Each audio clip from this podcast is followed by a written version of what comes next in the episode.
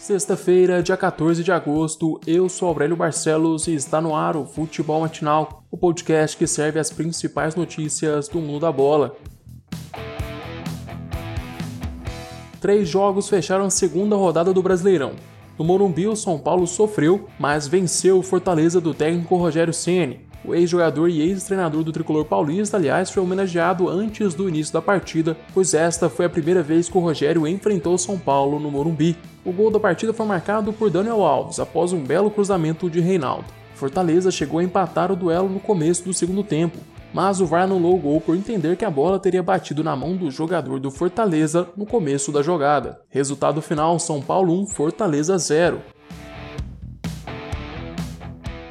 Em Porto Alegre, o Inter fez valer o mando de campo e bateu o Santos por 2 a 0. Com o resultado, o Colorado se mantém 100% no campeonato. Destaque para Guerreiro, que marcou nos dois jogos do Inter. O segundo gol da partida foi marcado por Edenilson. Este duelo contra o Santos ficou registrado na história colorada, pois marcou o 12 ano de D'Alessandro com a camisa do Internacional. Vasco venceu o esporte em São Januário.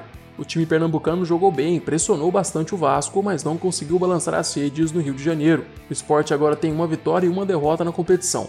Já o dono da casa estreou com vitória no campeonato, porque soube aproveitar as chances que teve e ainda contou com a noite inspirada de Felipe Bastos. O Meia fez dois gols no duelo, segundo após uma excelente cobrança de falta. Rafinha encaminha acerto com o Olympiacos da Grécia. O lateral direito recebeu a proposta nesta quarta-feira e, segundo ele, os valores oferecidos pelo time europeu são irrecusáveis. Fora as premiações que o atleta pode ganhar, a proposta do Olympiacos vai triplicar o salário do jogador. É importante lembrar que no contrato firmado com o Flamengo, o Rafinha exigiu uma cláusula de liberação gratuita caso recebesse uma proposta da Europa. Se sair, o lateral deixa o Mengão após 46 partidas pelo clube e 5 títulos conquistados. Hoje, três jogos abrem a terceira rodada da Série B. Às 7h15 da noite, o América Mineiro recebe o Operário no Independência. Às 8h30, o Vitória visita a Ponte Preta no Moisés Lucarelli. E às 9h30, o Paraná encara o líder da competição, o Juventude, no Durival Brito. Agora vamos para as notícias internacionais.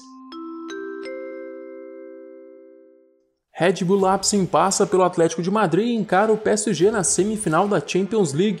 O time alemão, que tem 11 anos de idade, jogou muito bem contra a equipe de Diego Simeone, propôs o jogo em boa parte do duelo de ontem. O Red Bull tem um time que sabe tocar a bola muito bem e consegue quebrar as linhas de marcações dos adversários com muita qualidade. Os dois gols da sensação da Liga dos Campeões foram resultantes de jogadas trabalhadas pelo chão. Por outro lado, o time da Espanha entrou em campo para jogar bola na área e tentar decidir o duelo na bola parada. O Atlético de Madrid passou a buscar o jogo apenas quando João Félix entrou. O jovem português que custou 126 milhões de euros incendiou o duelo. A sua velocidade e a capacidade de driblar era o que faltava para os espanhóis chegarem com mais perigo. Félix, com pouco tempo em campo, fez boas jogadas e sofreu um pênalti, que ele mesmo converteu a favor do Atlético. Mas apenas a jovem promessa portuguesa não foi o suficiente para barrar o time alemão. O Red Bull decidiu a partida num contra-ataque que contou com um belo passe de Sabitzer, jogador que é o principal amador do Red Bull.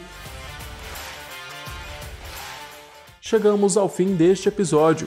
Eu, Aurélio Barcelos, volto amanhã com mais futebol matinal para vocês. Eu te espero aqui às 6 horas da manhã. Aproveite para se inscrever no nosso canal do YouTube e seguir o podcast no Spotify.